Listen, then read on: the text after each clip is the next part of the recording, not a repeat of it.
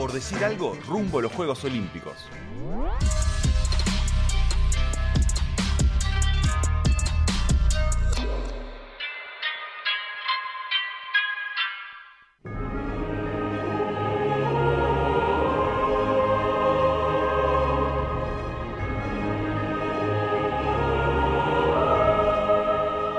Hoy toca repasar a los atletas, a los nadadores uruguayos que estarán presentes en Tokio. Ya lo hicimos con el remo el viernes, ayer con Mika Pramian el judoka.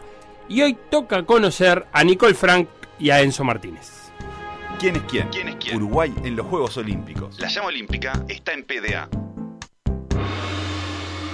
Nicole Frank, Natación. 200 metros combinados. Nicole nació el 8 de septiembre de 2003. A sus 17 años es la deportista más chica de esta delegación. Nadadora del Club Olimpia, emigró a buscar su sueño olímpico a la Sura, De Florida. Estados Unidos. La historia de Nicole es también la historia de su abuela, Angélica Ratche. Abuela paterna, fue campeona nacional de Alemania y campeona europea. Esos títulos la habían clasificado para los Juegos Olímpicos de 1940, que finalmente fueron suspendidos por la Segunda Guerra Mundial y que curiosamente también iban a realizarse en Tokio. Hace unos años, en 2019, Nicole soñaba con este presente y lo contaba en los micrófonos de PDA. Este año ya me quedó marcado para toda mi vida y lo que se viene de ahora en adelante supongo que también. Pero seguramente lo que pasó después es mucho mejor que lo que soñó por entonces. Como que se me adelantó todo lo que yo pensaba cumplir. Claro. Eh, nunca se me hubiera ocurrido tener a- estar ahora en este momento pensando en ir a Estados Unidos a entrenar para pelear una clasificación a Tokio. Pese a su joven edad, es portadora de 5 récords nacionales absolutos. Los 200 metros combinados, Prueba en la que competirá en Tokio. 400 metros combinados, 200 metros estilo libre, 400 metros estilo libre y 200 metros pecho. Después de competir en el Mundial de 2019, los Juegos Olímpicos de Tokio serán el debut a este nivel de una nadadora con un futuro muy prometedor. Nicole Frank, Nicole Frank. Natación. 200 metros combinados. Por decir algo, en los Juegos Olímpicos. ¿Quién es quién? ¿Quién es quién? Uruguay en los Juegos Olímpicos. La llama olímpica está en PDA. Enzo Martínez, Natación. 50 metros, estilo libre. Enzo nació en Maldonado el 15 de agosto de 1994. Es nadador de velocidad, actualmente campeón sudamericano de los 50 metros estilo libre. Hace años que entrena en Estados Unidos, a donde se fue cuando tenía 18 años, y ha integrado equipo con estrellas de la talla de Caleb Dressel, campeón olímpico estadounidense y un nombre que nos acostumbraremos a escuchar en estos Juegos de Tokio. Sus inicios fueron nadando en el campus de Maldonado y desde pequeño soñó con llegar a los Juegos Olímpicos. Bueno, yo comencé a nadar, empecé en, el- en los planteles cuando tenía nueve años, en el campus de Maldonado. Así lo recordaba en una entrevista con PDA. Por allá, por el 2004, yo tenía 10, justo a ese Juego Olímpico en Atenas, un representante del campus, eh, Nicolás Mafio. Y bueno, que para mí eh, en aquel entonces era un modelo a seguir y para mí era ver como, no sé, era de otro universo y dije, oh, ay, quiero, qui- quiero un día llegar a estar ahí en, un Juego Olímpico y bueno, Entrenar en Estados Unidos ha sido una gran ventaja para Enzo Martínez, ya que según él mismo dice, si estuviera entrenando en Uruguay, estaría entrenando solo. Gracias a todo el esfuerzo puesto en sus entrenamientos y en sus competencias, Enzo pudo reponerse de no haber clasificado a los Juegos Olímpicos de Río 2016 para seguir batallando por su sueño de ser olímpico. La alegría llegó en este 2021, cuando ya tenía la marca B para clasificar a los Juegos Olímpicos, pero además fue al sudamericano, mejoró esa marca y se colgó la medalla de oro. Luego de eso tuvo que esperar algunas semanas a que la Federación Uruguaya de Natación determinara el cierre del periodo clasificatorio. Cuando se enteró, no lo podía creer. Ayer iba camino a- a- al entrenamiento y me llegó un WhatsApp ahí de, de- de Andrés, como dijiste, y, sí, me dijo que, que estaba confirmado. En realidad no, no, no, no lo creí porque no, no, no- no me había llegado nada a la federación aún ni nada, pero me había dicho que ya lo habían, lo habían puesto en las redes y demás. Y, Pará, pero contanos un poquito más de ese momento. Vos, de- después de que te enterás por la noticia de Andrés, llegás al entrenamiento, ¿con quién te encontrás? ¿Dijiste algo o te mantuviste calladito y te tiraste al agua como si fuera un día más? Hoy en día solo somos tres en la piscina, estoy con un ecuatoriano y un, y un jamaiquino y ellos también lo habían visto en, en las redes sociales y nada, me dijeron, vos mirá, te, te oficializaron, me dijeron y dice, sí, sí, me acabo de enterar de cu- cuando venía para acá. Enzo Martínez, Enzo Martínez. Natación. 50 metros, estilo libre. Por decir algo, en los Juegos Olímpicos. Ahí pasaban Nicole y Enzo Martínez, ambos representantes uruguayos en la natación. La primera que saltará al agua será Nicole Frank el 26 de julio A las 7 de la mañana comienzan las series de los 200 metros combinados. Recordemos, la natación tiene una primera fase de series, semifinal donde pasan los 16 mejores tiempos, independientemente de las series, 16 mejores tiempos, y eh, una final con los 8 mejores tiempos, de nuevo. O sea, siempre hablamos de tiempo. No hay final B. No, no hay final B. ¿Cuándo hubo final B? No, pero hablamos del remo y Ah. comentamos que el remo tenía esa modalidad de que se seguían ordenando en la final B, eh, pero en, en natación quedan ordenados ya por el tiempo que hicieron los siguientes puestos. Correcto. Y en los 200 metros eh, estilos, que no es otra cosa que nadar una piscina en, en cada uno de los estilos diferentes, eh, Uruguay no tiene no tiene muchos antecedentes en, en la historia. Hay que irse al 72 para encontrar la última vez que una nadadora uruguaya corrió en los 200 combinados. Hablamos de Felicia Hospitaleche. Eh, también Felicia había estado en el, en el 68 con Ruth Apt, eh, ambas. El 68 es México y es la, el Juego Olímpico que, que más nadadores mandó a Uruguay en la historia de los Juegos Olímpicos. En el 84, curioso, lo de Rosa María Silva estaba anotada para la prueba, pero no terminó tomando la partida de los 200 metros. O sea que Nicole viene a, re- a retomar el legado de Felicia Hospitaleche en el, en el 72. Eso por un lado. Por el otro, Nicole eh, preparó esto en, en Orlando, estaba preparando un campamento de entrenamiento, los Juegos Olímpicos en un campamento de entrenamiento, y, y contó que sus objetivos es eh, disfrutar del ambiente, principalmente, eh, y tratar de bajar la marca, lo que buscan todos los- los nadadores en algún momento, pero, pero tampoco vamos a andar eh, pensando de que Nicole pueda llegar a tener chance de una final o demás. Eh, no es una prueba que haya muchos competidores, pero es una prueba extremadamente difícil. Así que, que Nicole, que tiene la mejor marca uruguaya, 2 minutos 18 segundos 24 centésimas, que la hizo este 24 de marzo, buscará también volver a, bajar el, el récord nacional. ¿Algunas generalidades querés que te diga de la natación, Sebastián? ¿O no querés que te diga nada? Dígame, por favor, eh, datos que todo espectador de natación en los Juegos Olímpicos está deseoso de conocer para poder entender mejor lo que está viendo. Sin- que de eso se trata. Piscina de 50 metros. Eso 50 ya lo sabemos. 21, entre 21 y 25 metros de ancho. Donde entran 10 carriles, se corren por los 8 del medio. Los carriles de afuera quedan eh, sin correr. ¿Es mejor? ¿Por qué es mejor ir en el medio? Porque afuera te comes las olas de los que nadan adentro. Por eso eh, lo- los, los mejores tiempos son los que van en los carriles centrales. Carriles 3, 4 y 5. Y el resto eh, son... mm, hicieron menos tiempo para clasificar, hicieron más tiempo para clasificar a, la semi o a la final. La temperatura del agua entre 25 y 28 grados. Se estila que ronde los 26 grados. Y dependiendo de la cantidad de cloro y la temperatura es que los, los- los nadadores a veces, a veces dicen "Eh, es una pileta rápida o es una pileta lenta. Porque está, si nadás todos los días de tu vida empezás a notar esas diferencias, digamos. Nosotros que nos tiramos una piscina cada... Para mí es siempre lento. Pero bueno, los cubos tienen levantada la parte de atrás, ¿viste? Para, para tomar un, un poco de mejor impulso. No son Sí. planos, hasta hace poco eran planos, pero ahora tienen esa Como quien dice, no son cubos.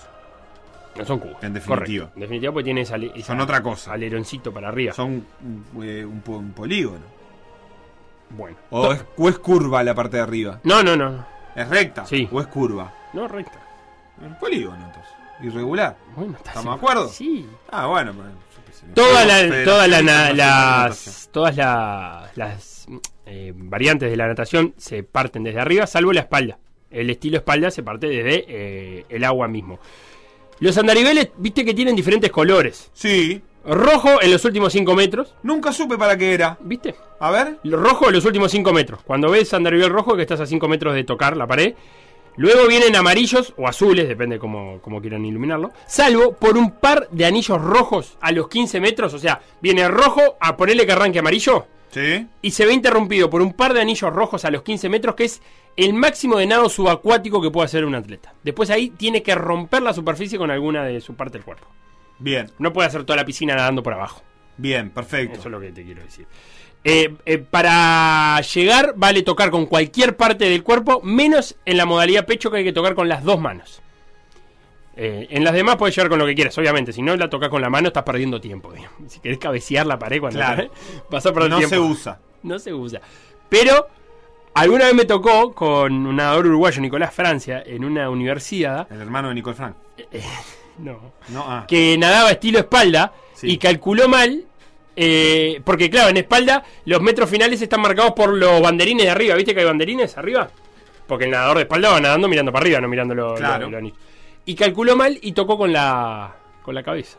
Pidió que repitiera la prueba y se la dieron. Se tiró de nuevo al agua, repitió la prueba y se tiró de nuevo al agua. ¿Cómo que repitió? Sí, para marcar tiempo. Se ve que se puede hacer eso. Ah, para, para, para él mismo, digamos. Para él mismo, nada más. Eh, la natación es el segundo deporte que más medallas entrega en los Juegos Olímpicos, luego del atletismo. Y en Tokio se van a sumar tres pruebas que no venían siendo olímpicas. Los 800 metros libres masculinos, los 1500 libres femeninos y el relevo 4 por 100 estilos. O sea, combinado. Además, este 4 por 100, por primera vez en la historia de los Juegos Olímpicos, será mixto. Dos hombres y dos mujeres. En los mundiales ya se había corrido, pero en los Juegos Olímpicos debuta eh, la carrera de postas, digamos, de natación mixta.